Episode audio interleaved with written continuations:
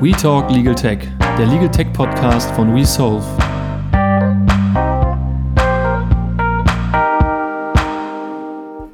Heute wollen wir unseren ersten Interviewgast Carlotta Simones begrüßen. Dabei wollen wir zunächst einmal Carlotta fragen, wie sie zu Legal Tech gekommen ist und was sie sonst so macht. Danach wollen wir uns zwei größere Themenbereiche anschauen. Zunächst wollen wir über Fintech sprechen und danach über PropTech. Dabei wollen wir vor allem darauf eingehen, was sich hinter diesen Begriffen verbirgt, wie sie sich entwickelt haben und ganz besonders, was die Vor- und Nachteile sind. Ja, David, dann würde ich vorschlagen, lass uns gar nicht groß warten. Ich sehe dich jetzt schon per Videocall, dann holen wir einfach Carlotta noch dazu und fangen an.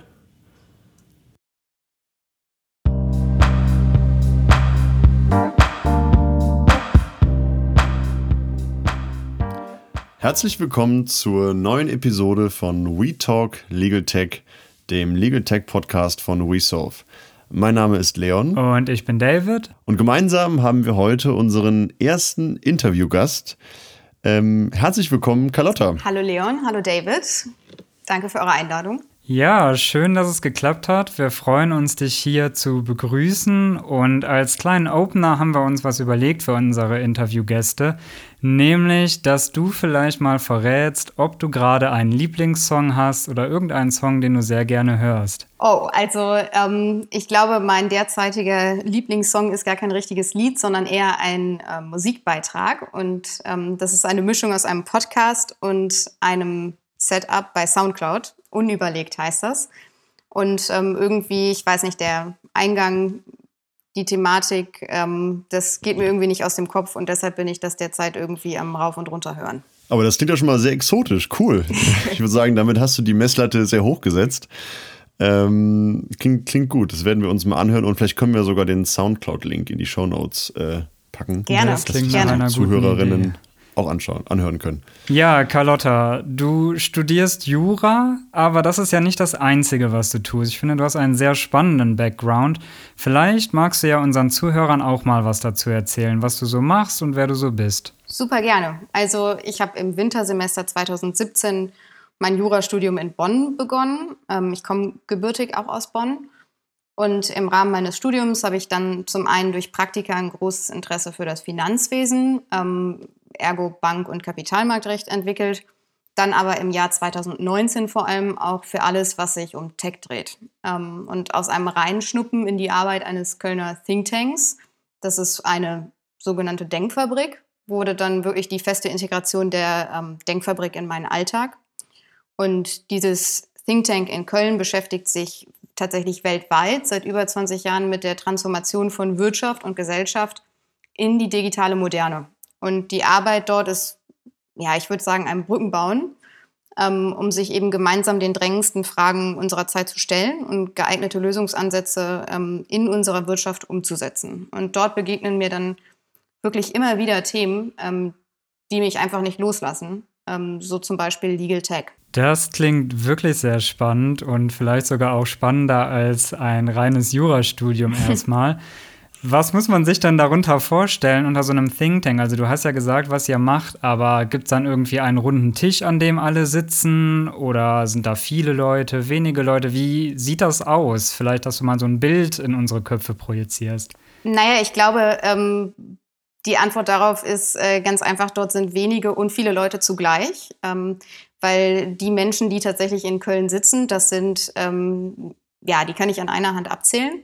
Ähm, das Ganze geht aber eben ähm, über alle Kontinente. Ähm, und dort geht es vor allem darum, eben junge, ähm, kluge und insbesondere ähm, open-minded People zu finden und mit denen zusammenzuarbeiten und eben nicht die traditionellen, klassischen ähm, Lösungsansätze zu entwickeln.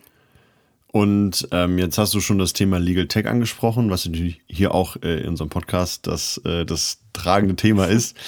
Ähm, hast du denn noch andere Einflüsse gehabt neben deinem Think Tank, die dich zum Thema Legal Tech äh, gebracht haben oder dich motiviert haben, dich in dem Bereich so ein bisschen ähm, ja, zu bewegen? Auf jeden Fall. Also ich glaube, insgesamt ist es ähm, die Kombination dieses klassischen, ähm, wirklich sehr analogen Studiums, ähm, was einem auch jetzt irgendwie ähm, im Rahmen des Covid-19-Momentums nochmal bewusst geworden ist, wie analog das alles eigentlich ähm, wirklich ist. Dazu die wirklich tolle Möglichkeit ähm, der Arbeit in einer tiefer wurzelten internationalen Kanzlei. das hat mich irgendwie nach und nach immer wieder ähm, darauf zurückgeführt, ähm, dass es wahnsinnig viele Widersprüche und Stolpersteine irgendwie ähm, in diesem Zusammensein mit dem Think Tank gibt. Und ähm, irgendwie habe ich gemerkt oder das Gefühl gehabt, ähm, dass ich gefangen in der Zeit bin. Also ich habe äh, seit zwei Jahren, seitdem ich in dem Think Tank angefangen habe zu arbeiten, ähm, diesen Zwiespalt erlebt zwischen ähm, Think Within the Box, den ich im Rahmen des Jurastudiums irgendwie Tag für Tag ähm, wieder erlebe, ähm, und dann dieses krass geforderte Think Without a Box, also nicht mal Think Out of the Box, ähm, im Rahmen der Think Tank-Arbeit. Und äh, ich weiß nicht, zunächst hat mir das unglaublich zu schaffen gemacht und ich habe das als ähm, wirklich als Stolperstein empfunden, ähm, weil wenig Verständnis ähm, dafür übrig ist, dass man diese beiden ähm, ja, Welten quasi kombiniert. Ähm, irgendwann war aber auch der Punkt, ähm, ich glaube, wir hatten alle 2020 genug Zeit, um nachzudenken, zu verstehen, dass das, was mir jetzt gerade zu schaffen macht, vielleicht irgendwann ja, erleichternd sein wird. Ich glaube, wir können alle unterschreiben, dass das Jurastudium, so wie es aktuell ähm, besteht, eher ein Hemd und ja, wie gesagt, ähm, diese Box, die ich immer mit dem roten Schönfelder verbinde, diese rote Schönfelder Box. ähm, ähm, ich finde das Bild, was du gerade gemacht hast, äh, ganz, ganz passend. Ähm, ja, aber cool, dass du da so schon ähm, so weit bist und so weit äh, auch schon dich damit, damit beschäftigst, eben ganz ohne Box äh, unterwegs zu sein. Das ist, äh, glaube ich, auch nicht selbstverständlich. Was würdest du unseren Zuhörern und Zuhörerinnen empfehlen, die äh, im Laufe des Studiums auch so ein bisschen diese Jura-Box ähm, fühlen, äh, zu tun, um da rauszukommen und ähm, sag mal, den, den wilden Westen des Legal Tech und äh, ja, verwandter Themen zu entdecken. Ja, und vielleicht nicht nur, um da rauszukommen, sondern auch in so einen Think Tank reinzukommen. Also ob man da vielleicht irgendwelche Skills für braucht, wie Programmieren oder so. Also das glaube ich auf keinen Fall, dass man ähm, Programmierskills braucht, um ähm, ja, sich mit dem Thema auseinanderzusetzen. Ich glaube, zunächst würde ich mir ähm, überhaupt erstmal Informationen ähm, beschaffen, um einen Zugang zu diesem Thema zu haben. Ähm, bei mir waren das zum Beispiel YouTube-Videos. Ähm, die großen Law Schools dieser Welt haben wunderbare Angebote, auf die jedermann zurückgreifen kann, ohne Paywalls oder sonstiges. Ähm, jede Menge Aufsätze gelesen und ähm, insbesondere auch Bücher ähm, zum Beispiel von Professor Süßkind, der eben über das Recht und Informationstechnologien ähm, mit einer ungewöhnlichen Mischung aus Autorität und aber irgendwie auch Einfachheit schreibt. Und äh, man muss wirklich eben genau das, was du, David, gesagt hast, ähm, programmieren. Ähm, also ich muss kein Computerfreak sein, aber auch eben kein Anwalt oder kein Absolvent des ersten Staatsexamens, ähm, um diese Bücher und vor allem diese Zusammenhänge zu verstehen. Also in der Bottomline müsste man sehr interessiert einfach sein. Auf jeden Fall. Ich glaube, interessiert, ähm, wobei ähm, Interesse ja irgendwie so ein, ich weiß nicht, ein Beweggrund ist. Und ich glaube, wir, wir müssen mehr das, ähm, das große Ganze sehen. Also ich meine, wir stehen am Anfang einer Periode fundamentaler Veränderungen in, in unserem Rechtssystem und eine Zeit, in der wir wirklich größere Veränderungen erleben werden, als wir sie in den letzten ähm, ja, zwei Jahrhunderten gesehen haben. Und die Zukunft der juristischen Dienstleistungen wird eine Welt der internetbasierten globalen Unternehmen sein. Und ähm, ich glaube, ähm, Interesse ist schön und gut, aber an irgendeinem Punkt ist die Auseinandersetzung mit der Zukunft des Rechts unverzichtbar, ähm, wenn man in der sich wirklich schnell verändernden, ähm, sich wirklich schnell verändernden Rechtslandschaft erfolgreich sein möchte. Wenn ich richtig informiert bin, ist es aber trotzdem so, dass du programmieren kannst, richtig? Naja, ich glaube, dass da der, ähm, der, der, zu, der, der wirkliche Zugang ähm, zu der Sache liegt. Denn ähm, wir leben im Zeitalter des, des Cyberspace Ähm, und dieser Cyberspace hat eben einen Regulator, das ist der Code. Und ähm, vielleicht kurz zur Erläuterung, ähm, der Code ist die Software und die Hardware, ähm, die den Cyberspace zu dem machen, was er ist. Ähm, und ich glaube, ähm, was finde ich genug Interesse zum Programmieren oder ähm, auch insgesamt für das Thema überhaupt ähm, erzeugen sollte, ist der Punkt, dass dieser Regulator eben unsere Freiheit irgendwie schon bedroht. Und dieser Code schließt letztlich alle Bedingungen fest, unter denen das Leben in diesem Cyberspace erlebt wird. Und ähm, es geht da darum, wie ähm, unsere Privatsphäre geschützt wird, ähm, wie Sprachen zensiert werden, wie Zugang zu Informationen ähm, begrenzt sind oder nicht begrenzt, begrenzt sind. Und ähm, vor allem auch viel um ähm, Überwachung und wer was sehen kann. Fakt ist, der Code des Cyberspace reguliert auf unterschiedlichste Art und Weise, die man nicht ansatzweise erkennen kann, ähm, wenn man nicht beginnt, die Natur dieses Codes zu verstehen der sich aber eben stets verändert und damit auch laufend den Cyberspace. Und wir müssen, denke ich, zunächst ein Gefühl dafür bekommen, ähm, was sich wie verändert, um dann die Regulierung anzupassen. Und wenn wir nicht verstehen, wie der Cyberspace die Grundwerte unserer Verfassung einbetten oder ähm, auch verdrängen kann, werden wir eben diese Kontrolle über diese Werte verlieren. Und da ist ein Punkt, wo sich mir die Frage stellt, ähm, der Cyberspace ergibt sich mir als eine Umgebung voller Überwachung, ähm, aber wer passt auf uns auf? Da wirfst du ja schon ganz schön große Fragen auf. Ich finde aber vor allem gerade erstmal gut, wie du deine Motivation zum Programmieren erklärt hast. Das wäre nämlich auch direkt meine nächste Frage gewesen. Deshalb würde mich noch interessieren, ob du das Lernen des Programmierens schwierig fandest oder ob das doch vielleicht gar nicht so schwierig ist, wie man denken mag. Zunächst fand ich ähm, fast am schwierigsten die Frage, ähm, mich damit auseinanderzusetzen, welche, ähm, welche Sprache man überhaupt programmieren sollte. Ähm, und darüber steht natürlich die große Überschrift, ähm, was ist das überhaupt? Und ähm, darauf bin ich ja eben schon eingegangen. und ich weiß nicht, dann recherchiert man irgendwie so ein bisschen irgendwann habe ich herausgefiltert, dass zwei, drei Sprachen vielleicht mehr verwendet werden als andere. Und ähm, dann war ich aber tatsächlich ähm, überwältigt von, dem, von der Masse an Informationen, die ich im Netz finden kann, die in der Lage sind, ähm, das wirklich jedem Laien nahezubringen. Ähm, und klar, ich glaube, ähm, dazu braucht es mit Sicherheit äh, ein gewisses Grundverständnis und auch eine Begeisterung, weil ich verstehe jeden, ähm, genauso wie ich jeden verstehe, der keine Lust hat, ähm, sich ein 3000 Seiten Skript durchzulesen, ähm, dass er irgendwie völlig verwirrt ist, wenn er ähm, Ziffern und ähm, Buchstaben durcheinander sieht. Ähm, aber es ist, es ist machbar. Und dazu vielleicht ein, ein Fun Fact. ich habe angefangen mit dem, mit diesem For Dummies Buch. Also das Weil ich irgendwie. Das klingt sehr analog. Ja, klar, aber das ist irgendwie ähm, das, wo ich am Anfang dachte, ähm, ja, wenn es mir einer nicht erklären kann, ähm, also, oder wenn es mir einer erklären kann, dann, äh, dann dieses Buch. Und ähm, war dann aber doch recht schnell recht uninteressant.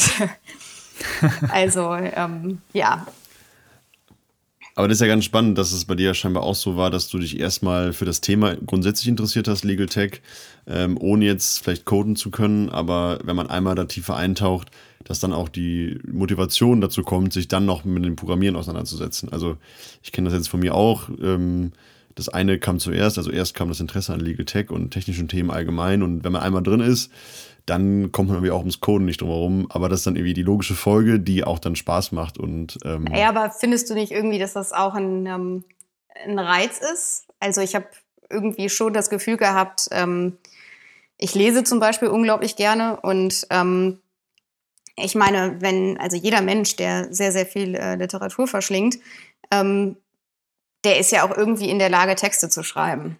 Und ähm, in dem Moment, in dem ich mich für das Thema interessiere und mir ähm, Informationen beschaffe, ähm, ist es ja irgendwie in der Natur der Sache, ähm, dass ich den Vorgang verstehen möchte ähm, oder vielleicht auch mitgestalten möchte. Total. Aber das, äh, das, meine ich genau damit. Also zu sagen, wenn man einmal das Thema so sieht und die verschiedenen ähm, ja, Bereiche, in denen zum Beispiel Legal Tech ähm, angewendet wird und ähm, auftaucht und dann man feststellt, dass ja natürlich alles mit Tech und irgendwie auch dann teilweise mit Coden zusammenhängt, ähm, wenn man eben richtig ähm, Spaß daran gewinnt, dass man dann eben eigentlich ums Coden nicht mehr drumherum kommt und ähm, das total reizvoll ist, das zu lernen und dann eben auch funktioniert. Weil und gerade dann ist es eine große Ablenkung. ja, gerade wenn man noch Jura genau. studieren will nebenbei und dann noch ähm, im Coden gut werden will, weil es einem gerade auch mehr Spaß macht manchmal als irgendwie Sachenrecht die dritte, ähm, dann kann das schon mal ähm, zum kleinen Problem führen. Aber das ähm, lässt sich ja zum Glück auch irgendwie lösen. Also, das Einzige, was ich schwierig finde, ist, dass man ähm, also man kann es natürlich lernen und ähm, auch irgendwie verfolgen und ähm, schauen, was man da macht. Aber irgendwie ist mir aufgefallen, ähm, man, man verkauft das Ganze ja nicht sofort. Und ähm, ich weiß bis heute nicht, das, was ich da mache, ähm, zumindest in dem Bereich. Also wenn es wirklich um diese äh, Arbeit an einem, an einem Code geht, ähm, mache ich das überhaupt richtig? Mache ich das überhaupt gut? Ähm, und das ist ja eigentlich eine sehr elementare Frage. Wo wir jetzt gerade beim Thema Coden sind, ähm, kommt jetzt die, die Frage an dich, ob du dich eines Tages als Coding Lawyer siehst oder ähm, einer sein willst. Ich glaube, ähm, zum jetzigen Zeitpunkt möchte ich mich auf keine Seite stellen. Ich glaube, ein ähm, gutes Mittelding, was derzeit noch nicht existiert, ähm, aber wo ich sehr optimistisch bin, dass es das irgendwann geben wird, ähm, wäre perfekt zum Beispiel die Arbeit an der Verknüpfung zwischen ähm, Theorie und Entwicklung technisch-juristischer Implementierungen. Ähm, zum Beispiel die komplexe Analyse zwischen Code und Gesetz. Ich habe erst gestern über forensische Cybersecurity gelesen, ähm, was quasi Psychologie, Kriminologie und Technologie verbindet, um die Schnittmenge zwischen Technologie und menschlichem Verhalten zu untersuchen und zu regulieren. Und ähm, da denke ich vor allem an den Weg der Auswirkungen der Bildschirme auf sich wirklich noch entwickelnde kleine Kinder hin zu Cyberstalking und organisierten Verbrechen im Deep Web, ähm, der wirklich nicht weit ist. Und auch das Hacker-Repertoire hat da zum Beispiel irgendwie was ähm, Faszinierendes. Ähm, ich meine, warum hacken sich Menschen in etwas ein, äh, wenn man sich offensichtlich einfach Zugang erbitten kann? Und ähm, wie kann es sein, dass Menschen von Firewalls oder Antivirensoftwaren ähm, unentdeckbar sich auf menschliche Fehler verlassen, quasi Zugang zu sensiblen Bereichen verschaffen. Ähm, ich weiß nicht. Also ich äh, finde, man muss vorsichtig bleiben. Alles, äh, nicht alles, was Neues ist, in meinen Augen automatisch gut. Ähm, und mein Blick auf die digital revolutionierte Zukunft ist von Faszination und Schrecken zugleich geprägt. Und ganz unabhängig davon, ob ich ein äh, Coding Lawyer werden sollte oder nicht, ähm, ich möchte die Veränderung vor allem immer im Blick haben und meinen Teil wirklich zu einer funktionierenden Transformation beitragen. Ich glaube, mit Leuten wie dir wird das gar kein Problem, so wie sich das alles schon anhört. Und ich finde das auch sehr gut, dass du da so differenziert bist. Und hoffe einfach mal, dass wenn du dich doch noch mehr mit dem Hacken auch auseinandersetzen solltest, dann auf Seiten der White Hats und nicht der Black Hats wärst. Und darüber ja. kann man einen äh, eigenen Podcast aufnehmen. Absolut. Ja, das machen wir dann nochmal. Kommt, kommt, ganz bestimmt. Okay, sehr schön. Das klingt ja alles schon super spannend. Du hast jetzt sehr viel erzählt zu Legal Tech im Allgemeinen, was dich dazu motiviert hat, dich damit auseinanderzusetzen. Aber das Jurastudium und dein Engagement beim Think Tank sind ja nicht alles, was du getan hast. Du hast ja auch noch, wie du schon gesagt hast, in einer großen Kanzlei gearbeitet und dich dort mit dem Kapitalmarktsrecht beschäftigt und interessierst dich generell für Themen der Finanzwelt, wie zum Beispiel auch für Fintech. Und vielleicht kannst du dazu ein bisschen was sagen und erst einmal unseren Zuhörern erklären, was Fintech eigentlich ist. Also ich glaube, als äh, ganz simplen Start, Fintech ähm, steht für Financial Services Technology. Heißt, ähm, Unternehmen bieten mit Hilfe technologiebasierter Systeme spezialisierte und ähm, sehr am Kunden orientierte Finanzdienstleistungen an. Das klingt soweit ja schon mal verständlich, aber was ich mich dann sofort fragen würde, wäre trotzdem, also mal ganz konkret, wo fängt das denn dann an? Ähm, fängt das schon an beim Online-Banking oder erst bei sowas wie Online-Brokerage? Oder geht man da noch weiter, wie zum Beispiel PayPal, was aber ja auch schon recht alt ist? Oder sagst du, Fintech ist unterm Strich dann aber doch eher sowas wie Social Trading, Robo-Advisory oder sowas wie Scalable Capital? Naja, also ich glaube, mit Blick auf die ähm, eben aufgeführte Definition ähm, würde ich behaupten, ähm, Fintech fängt ähm, durchaus im Online-Banking an, ähm, was dann auch ein ähm, von dir benanntes PayPal wäre. PayPal ist aber ähm, interessant, dass du das eingeworfen hast, ähm, weil dort geht es auch schon in den nächsten Schritt ähm, zu der Frage, wo hört das auf? Beziehungsweise ich glaube, ähm, das hört nirgendwo auf, aber ähm, wie weit kann man gehen, ist, äh, glaube ich, eher die Frage. Ähm, aber ich denke, dass äh, vor allem PayPal ein gutes Beispiel ist, weil PayPal etwas ist, was der Otto Normalverbraucher benutzen kann wo man sich aber eben auch mit Themen auseinandersetzen kann, die wirklich viel, viel, viel weiter gehen. Ähm, ich denke da auch an die No-Crypto-Policy ähm, mit dem Blick auf die ähm, Transaktion digitaler Wertpapiere. Denn das ist wirklich ähm, das, wo ich gerade ähm, bei Fintech ähm, aktuell dran denke. Wir stehen da wirklich vor einem Durchbruch in der tokenbasierten Anleihe und der Weg für wirklich komplett digitale Wertpapiertransaktionen ist jetzt wirklich das erste Mal in Deutschland ähm, durch einen Beschluss des Bundeskabinetts geebnet. Und bisher haben wir uns da irgendwie immer in so einer suspekten Grauzone bewegt. Und ähm, ich würde sagen, dieser äh, Aufwärtstrend hat begonnen ähm, Beginn letzten Jahres mit einem neuen Gesetz, das den Handel und die Verwahrung ähm, der digitalen Vermögenswerte, das sind die sogenannten Tokens, ähm, im Rahmen von ICOs unter Erlaubnispflicht stellt. Und damit ist quasi ähm, aus aufsichtsrechtlicher Sicht, auch wieder um auf die juristische Perspektive zurückzugehen, ähm, eine Situation gegeben, in der es ähm, künftig fast keinen Unterschied mehr zwischen der Blockchain, ähm, ich nenne es jetzt mal Szene, und ähm, der übrigen Finanzindustrie gibt.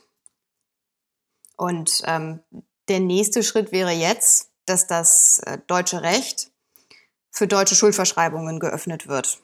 Und dieser Schritt würde es wirklich, ähm, das ist auch etwas, was ich in der Arbeit beobachte, Unternehmen ermöglichen, Anleihen rein digital über die Blockchain zu platzieren. Bisher hat man dafür in Deutschland eine physische Globalurkunde gebraucht. Und diesen Rechtsrahmen soll jetzt ein neues Gesetz schaffen, ähm, das das Bundesjustiz- und Finanzministerium im letzten Jahr in einem Referentenentwurf vorgelegt hat und was tatsächlich vor vier Wochen ähm, beschlossen wurde. Das ist das Gesetz zur Einführung von elektronischen Wertpapieren. Und ähm, vielleicht einfach abschließend, ähm, damit jeder Zuhörer das auch weiß, weil es ja eben wichtig ist, zentrales Element dieses Entwurfs ähm, oder dieses neuen Gesetzes ist eben der Wegfall der Pflicht zur Erstellung einer Wertpapierurkunde und ähm, Insbesondere aber, das ist etwas, was ich besonders wichtig finde, die eindeutige Qualifikation elektronischer Wertpapiere als Sache. Und damit würden eben Anleger denselben Eigentumsschutz wie bei urkundengebundenen Wertpapieren erhalten.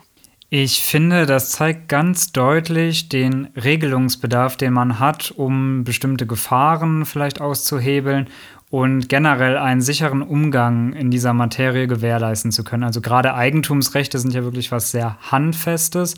Und das deckt sich ja so ein bisschen mit dem, was du auch vorhin schon gesagt hast, dass man diese ganze Digitalisierung ja auch kritisch begutachten kann. Und da gibt es Gefahren. Ich denke, so ein Gesetz, wie du es angesprochen hast, hilft dann schon, diese einzudämmen. Und was mich jetzt interessieren würde, wäre, ob du da noch andere Gefahren siehst, die vielleicht auch schon gebannt wurden oder gebannt werden und natürlich auch, was die Potenziale von Fintech sind. Ich glaube, ähm, ein großer Vorteil ähm, in Fintech ist es definitiv, ähm, dass die Interaktion ähm, zwischen sagen wir, Emittenten und Investoren sich wirklich grundlegend verändert und ähm, weiter verändern wird alleine dadurch, dass zum Beispiel ähm, ja, wir plötzlich mit, äh, mit unserem Handy unser Konto verwalten. Ähm, oder ähm, ja, ich an der Kasse stehe und ähm, mit meiner Face-ID bezahle. Ähm, solche Dinge. Und ähm, das ist auf jeden Fall ein Vorteil, weil es mir mein Leben erleichtert. Ich glaube, das ist auch das, was der Eindruck vieler, vieler Leute ist. Und dann ist, glaube ich, in der Zeit auch einfach so eine gewisse Faszination dafür da. Allerdings ist das eben auch der Punkt, ähm, an dem ich ganz am Anfang ähm, ja, mich schon fast festgebissen habe, ähm, dass sich die Frage stellt, wie, wie sicher sind die Daten eigentlich und wer weiß eigentlich, wann ich beim Rewe ähm, ja, fünf Packungen äh, Käse gekauft habe. So. Ähm, und möchte ich überhaupt, dass das irgendwo gespeichert ist? Und ähm, ja, ich glaube, das ist ähm, noch eine Gefahr, ähm, weil es eben nicht ähm, ausreichend reguliert ist. Ähm, und da denke ich vor allem auch an, ja, an Kryptowährungen im, im Rahmen der Speicherung, der Datenspeicherung, ähm, weil wir da unterscheiden zwischen zentralen und dezentralen ähm, Speicherungsmöglichkeiten. Ähm, aber das ähm, können wir alles zu unserem Vorteil nutzen. Aber man kann es natürlich auch zum Nachteil nutzen oder zumindest sehr risikoreich einsetzen, finde ich, wie man jetzt gesehen hat mit Bezug auf Blockchain. Das hat ja sehr viele Vorteile, ist sehr transparent und weitestgehend datenschutzrechtlich unbedenklich, während dann aber so eine Kryptowährung wie die Chinas, also der E-Yuan bzw. Mhm. DCEP-Coin, dann ja doch eher genau das Gegenteil bedeuten könnte, richtig? Das heißt, ähm, die Vorteile, die man bei einer dezentralen Währung hätte, würden quasi einmal komplett umgekehrt werden. Auf jeden Fall. Ähm, allerdings stellt sich mir da auch irgendwie ähm, genau wieder die Frage, wo fängt das an, wo hört das auf ähm, und inwieweit bin ich davon ähm, betroffen. Und äh, mhm. ich glaube, ähm, bevor wir nicht unsere eigene, unseren eigenen Rahmen dafür geschaffen haben, ist es schwierig, sich mit dem Rahmen oder beziehungsweise äh, da geht es ja nicht um den Rahmen, sondern ob es überhaupt einen Rahmen gibt, ähm, mhm. wirklich anderer Nationen und ähm, das sind ja wirklich andere. Ähm, China ist, glaube ich, ähm, one of a kind. also äh, eine andere Liga. Mhm. Ja, da wird ja auch viel mehr schon mobil bezahlt. Und ich finde das sehr interessant, dass du bei den Nachteilen direkt diese Bedenken erwähnt hast und ja auch das Mobile Payment. Denn ich habe dazu mal nach Statistiken gesucht. Und was ich sehr interessant fand, war, dass einige Leute noch nie Mobile Payment benutzt haben, wie man in der Statistik sieht, und dass 34 Prozent der Befragten das damit begründen, dass sie denken, Mobile Payment wäre nicht sicher und 41 Prozent sich Sorgen um ihre persönlichen Daten machen. Also genau das, was du gesagt hast, scheint tatsächlich ein, ein großer Nachteil zu sein, den viele auch so sehen. Kennst du die, äh, die, die Altersspanne der Befragten? Ja, zu den Werten habe ich sie nicht rausgesucht, aber ich habe eine andere interessante Aussage da auch zu, den, zu der Altersspanne. Können wir auch direkt mal hier yeah. erwähnen. Und zwar wurden 1009 Leute befragt, ob sie überhaupt schon mal was von Fintech gehört haben. Und in dieser Befragung war eine Gruppe von 18 bis 29-Jährigen. Und davon haben 50 Prozent noch nie von Fintech gehört und 20 Prozent keine genauere Vorstellung. Das hat mich doch sehr erstaunt und ich denke, du wirst mir zustimmen, dass sich das wahrscheinlich in Zukunft ändern wird, oder? Ich finde das nicht ähm, nur erstaunt, ich finde das sogar ähm, erschreckend, ähm, wo doch also mindestens 50 Prozent dieser ähm, Neinsager Fintech verwenden. Ähm, aber da sieht man eben, dass sie sich dem einfach nicht bewusst sind ähm, und dass die Aufklärung da einfach äh, fehlt. Ähm, auf der anderen Seite aber auch ähm, bei diesen, ich glaube, du sagtest 18- bis 29-Jährigen, da sind wir in diesen Generation ähm, XYZ, ähm, für die das halt einfach eine Selbstverständlichkeit geworden ist. Ähm, ich habe fünf wunderbare Nichten und ähm, die wissen gefühlt alle, wie man ähm, ja, beim iPhone das YouTube-Video anguckt, ähm, wo sie draufdrücken müssen, ähm, damit es aufhört, damit es weitergeht, ohne dass sie jemals lesen konnten. Was würdest du sagen, was ist der wesentliche Vorteil von sagen wir mal, papierlosem, ähm, Blockchain-basiertem Zahlen. Was würdest du einer Person sagen, die sagt, nee, das ist mir alles unsicher, ähm, das war doch früher alles besser mit Bargeld und ähm, das ist mir alles zu technisch. Was würdest du der Person entgegenhalten und sagen, ja, aber du hast Folgendes noch nicht bedacht?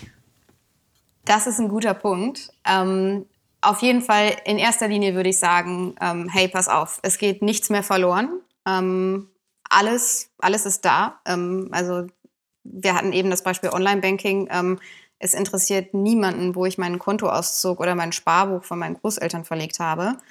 Ähm, darüber hinaus äh, finde ich es ziemlich cool. Ähm, alleine wenn ich zum Beispiel das Wort ähm, Krypto nehme, ähm, ich glaube, ähm, viele, auch die damit äh, tagtäglich arbeiten, wissen überhaupt nicht, was das bedeutet. Äh, Im Grunde versteckt sich da aber für mich ähm, ein weiterer Vorteil, nämlich die Möglichkeit des Versteckens. Wenn es um Geld geht, ist äh, Geld verstecken erstmal gar nicht so schlecht. Das kann man, kann man schon sagen. Also, äh, das ist was Positives. Dafür wurden Tresore mal erfunden in, in einem anderen Zeitalter. Ja. Äh, ich habe gerade gemerkt, darüber hinaus glaube ich, dass es ein Vorteil ist, ähm, dass wir einfach im, im Rahmen von Blockchain ähm, und Tokens ähm, wirklich kontinuierlich erweitern können. Also Datensätze wirklich ähm, ohne Ende weiterschreiben können.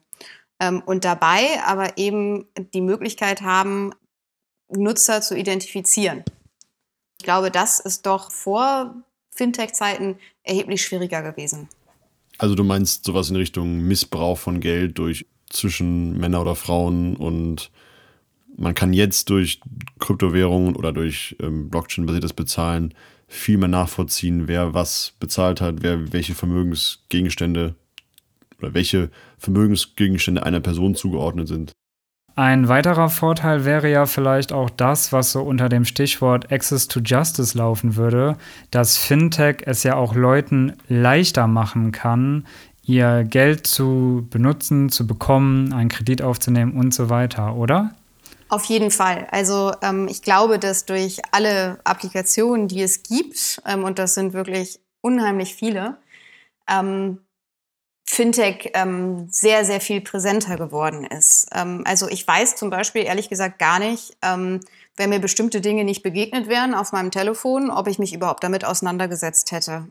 oder es gibt ja äh, sehr, sehr viele Anlagestrategien oder Tools, die mir dabei helfen, Geld zu sparen oder die mir sagen, hey Carlotta, ähm, probier doch mal das und das aus, die wunderbaren Algorithmen. Ähm, ich würde nicht sagen, dass äh, die darauf ausgelegt sind, ähm, uns das quasi äh, und den Vorteil noch größer zu machen.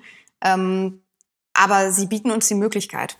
Man sieht also, es gibt zwar einige Nachteile, wo gesetzgeberisch aber schon gegengesteuert wird, aber auch viele Vorteile.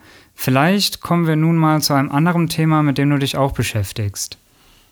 Genau, das Stichwort PropTech hast du ja schon äh, mehrfach erwähnt. Bei unserem ersten Treffen hast du davon schon gesprochen und ähm, das hat mich auch sehr interessiert seitdem oder uns beide sehr interessiert. Ähm, das sollten wir auch unbedingt unseren Zuhörern und Zuhörerinnen hier nicht äh, vorenthalten. Äh, PropTech ähm, klingt total äh, abstrakt und ähm, Carlotta, was ist PropTech? Property Technology ist auf jeden Fall zunächst einmal die digitale Transformation der gesamten Immobilienbranche. Das heißt, zum einen geht es da um digitale Lösungen bei der Entwicklung, der Planung und dem Bau von Gebäuden. Zum anderen aber auch eben um digitalisierte Prozesse in den Bereichen Nutzung, Verkauf, Vermarktung und Vermietung. Also ähm, in dem Bereich Vermarktung, Vermietung zum Beispiel, ähm, aber auch grundsätzlich im ganzen Prozess des äh, Immobilienwesens ähm, sind die Intermediäre immer eine ganz wichtige Rolle. Also der Notar, der Immobilienmakler, ähm, der Anwalt, die Anwältin, die ähm, den Vertrag aushandelt, wenn es sich zum Beispiel um gewerbliche Miete handelt. Da wird oft auch noch ein bisschen mehr verhandelt als im privaten Bereich. Ähm, und wir haben ja eben schon über Blockchain gesprochen. Wie siehst du die Möglichkeit, ähm, über Blockchain diese Intermediäre, ich will nicht sagen zu übergehen, aber ähm, der halber ähm, zu ersetzen? Ich wollte gerade sagen, also ich glaube, ähm, selbst ersetzen ist schwierig. Ich würde fast ähm, sagen, dass diese Intermediäre sich ähm, automatisch vollziehen.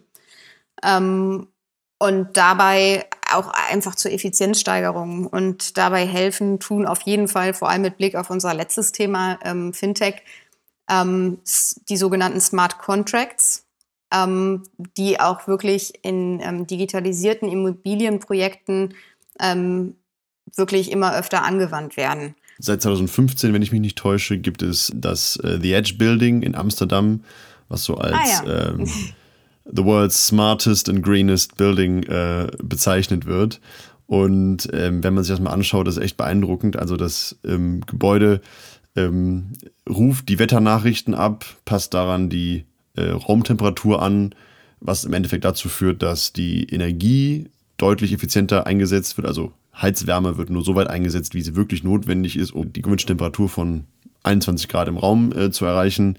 Auch ist das ganze Gebäude mit ähm, Sensoren versehen, ähm, die melden, wenn irgendwelche ähm, baulichen Probleme entstehen, also Risse entstehen oder ähm, Systeme ausfallen und können eben dann rechtzeitig ähm, Meldungen erstatten, ähm, dass Reparaturarbeiten frühzeitig angegangen werden können und nicht erst später, wenn sozusagen das Kind schon in den Brunnen gefallen ist und das halbe Haus abgerissen werden muss.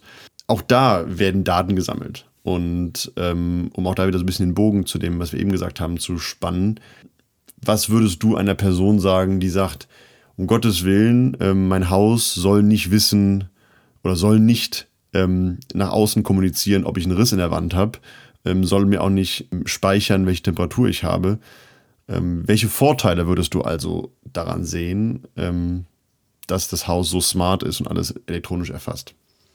Ich glaube, das ist ein ähm, ganz wichtiger Punkt, weil ähm, ich habe mich mit diesem Gebäude in Amsterdam auch schon auseinandergesetzt und der erste Gedanke, der mir aufkam, war, ähm, ich glaube, das liegt außerhalb der Komfortzone des wirklich fast jeden Juristen, weil das einfach ähm, so viel, ja, so viel smarte Technologien sind.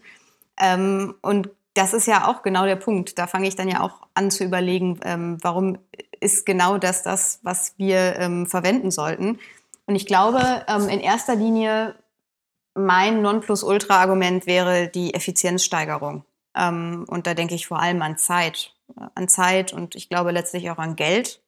Zeit ist mir wichtiger als Geld. Ähm, deshalb wäre das mein erstes Argument. Aber ähm, ja, doch, auf jeden Fall. Und ähm, zu guter Letzt auch ähm, ist dann natürlich die Frage, ob man ähm, in, sich in einem Bürogebäude befindet oder in einem Wohngebäude.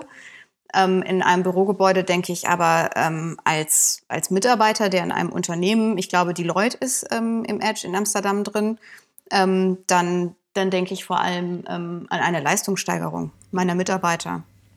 Wo du das Thema Büro ansprichst, ich habe vor kurzem von einer sehr interessanten Befragung ähm, gelesen, bei der 1000 Menschen, die in Büros arbeiten, befragt wurden, wie sie zum Thema Smart Buildings stehen und insbesondere, wie sie dazu stehen, in einem solchen Smart Building zu arbeiten.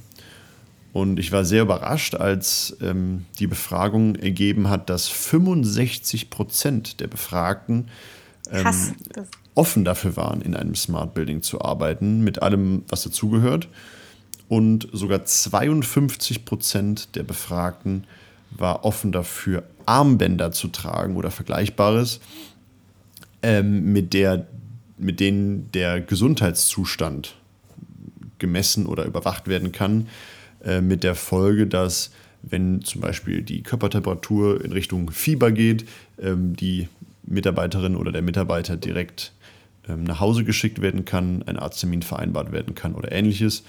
Aber auch allgemeiner, wenn die Person den Raum verlässt, geht das Licht automatisch aus und so weiter. Also das zeigt, dass im Bürobereich ähm, doch wesentlich mehr Bereitschaft besteht als vielleicht etwa im privaten Bereich. Auf jeden Fall, zumal ich ähm, natürlich jetzt auch aus juristischer Sicht ähm, betrachtet ähm, in einem ähm, Smart Home ähm, andere Vertragspflichten habe als in einem ähm, Bürogebäude.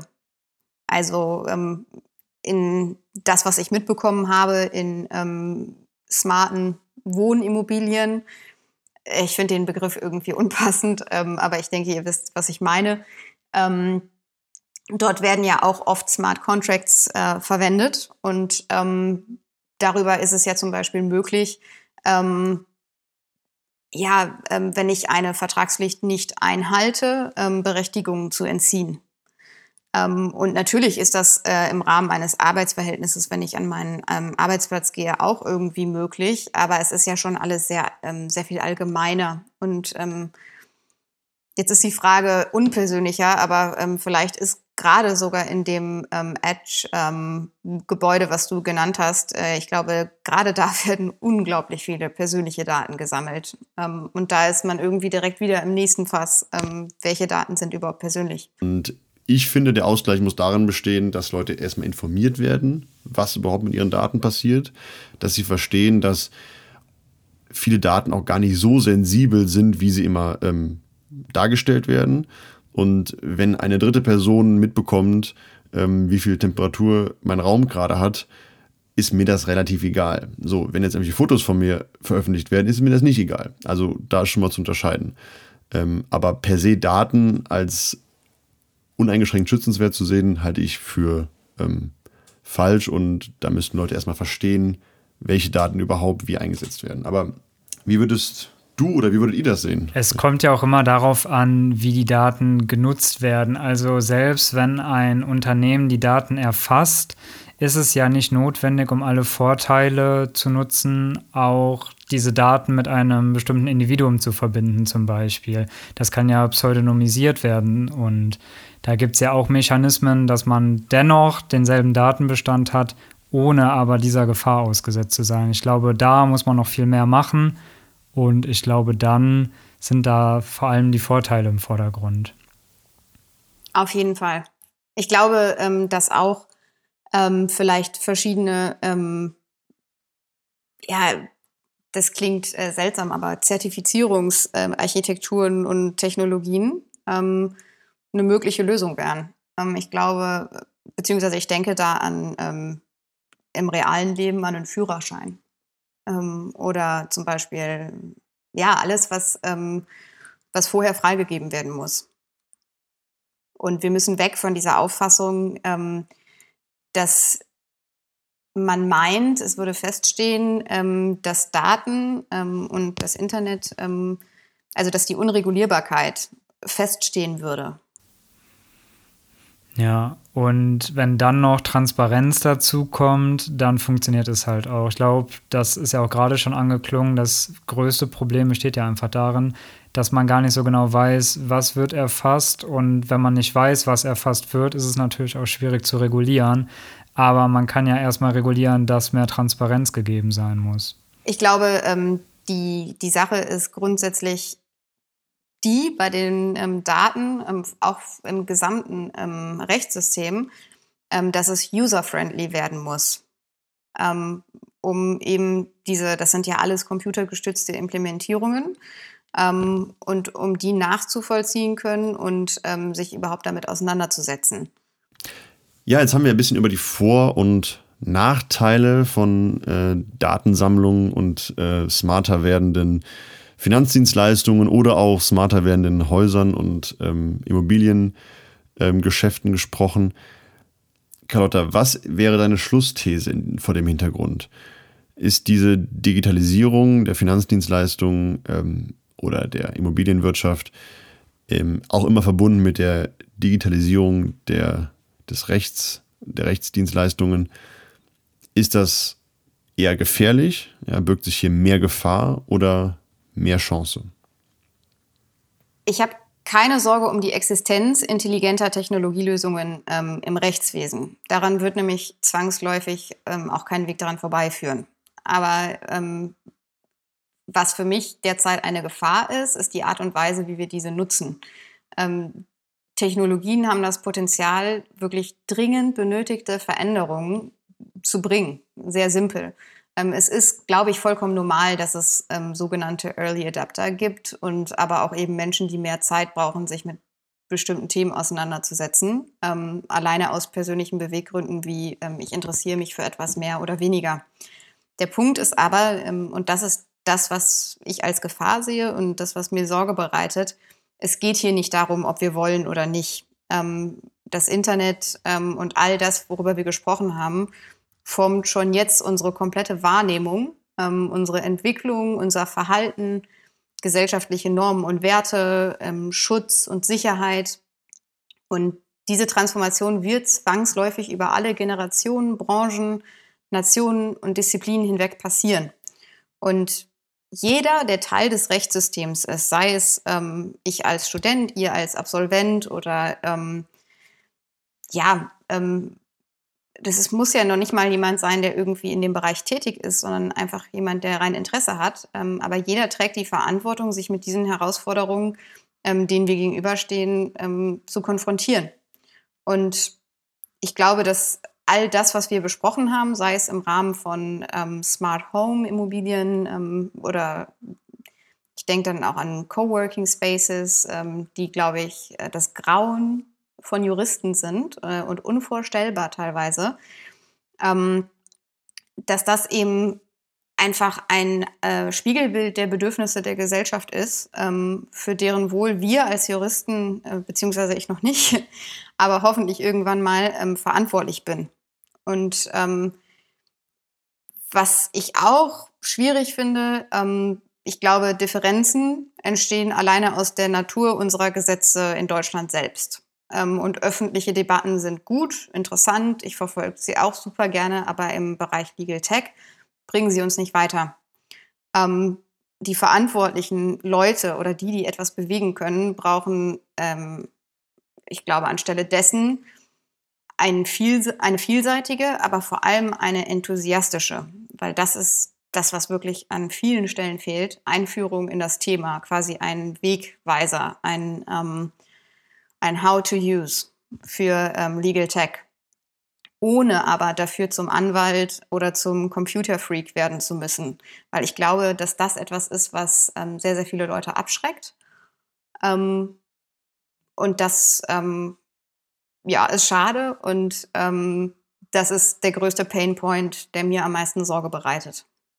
Ich finde, damit schließt du wunderbar den Kreis, denn man sieht nochmal ganz deutlich, dass der Nachteil gar nicht so sehr in der Technik selbst bestehen muss, sondern in dem Umgang damit und dass man da sensibilisiert werden muss und sich nicht einfach von abwenden kann.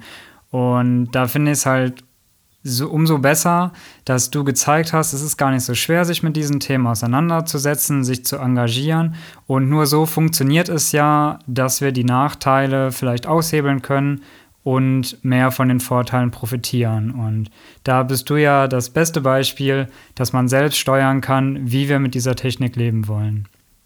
Eine Sache ist mir noch wichtig zu sagen, ähm, bei allem Blick auf die Zukunft und bei aller Innovation und ähm, Faszination sollten wir eins nicht vergessen, ähm, und das ist, glaube ich, ähm, bei ganz, ganz, ganz vielen Legal Tech-Enthusiasten der Fall, ähm, nämlich dass wir das wertschätzen, was wir gegenwärtig in unserem Rechtssystem haben. Und das ist Tragfähigkeit, Dauerhaftigkeit und ähm, mit Blick auf die Vergangenheit ähm, etwas sehr Stabiles, ähm, was wir gut aufbewahren sollten. Ja, das ist doch ein wunderbarer äh, Schlusssatz für dieses Interview. Also das alte Wahren und das neue Suchen und Entdecken.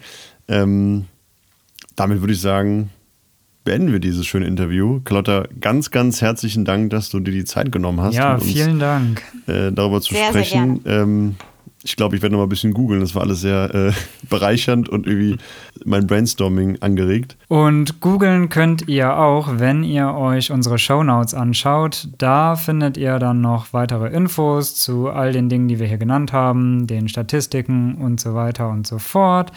Und ja, uns hat es großen Spaß gemacht. Bis dahin. Tschüss.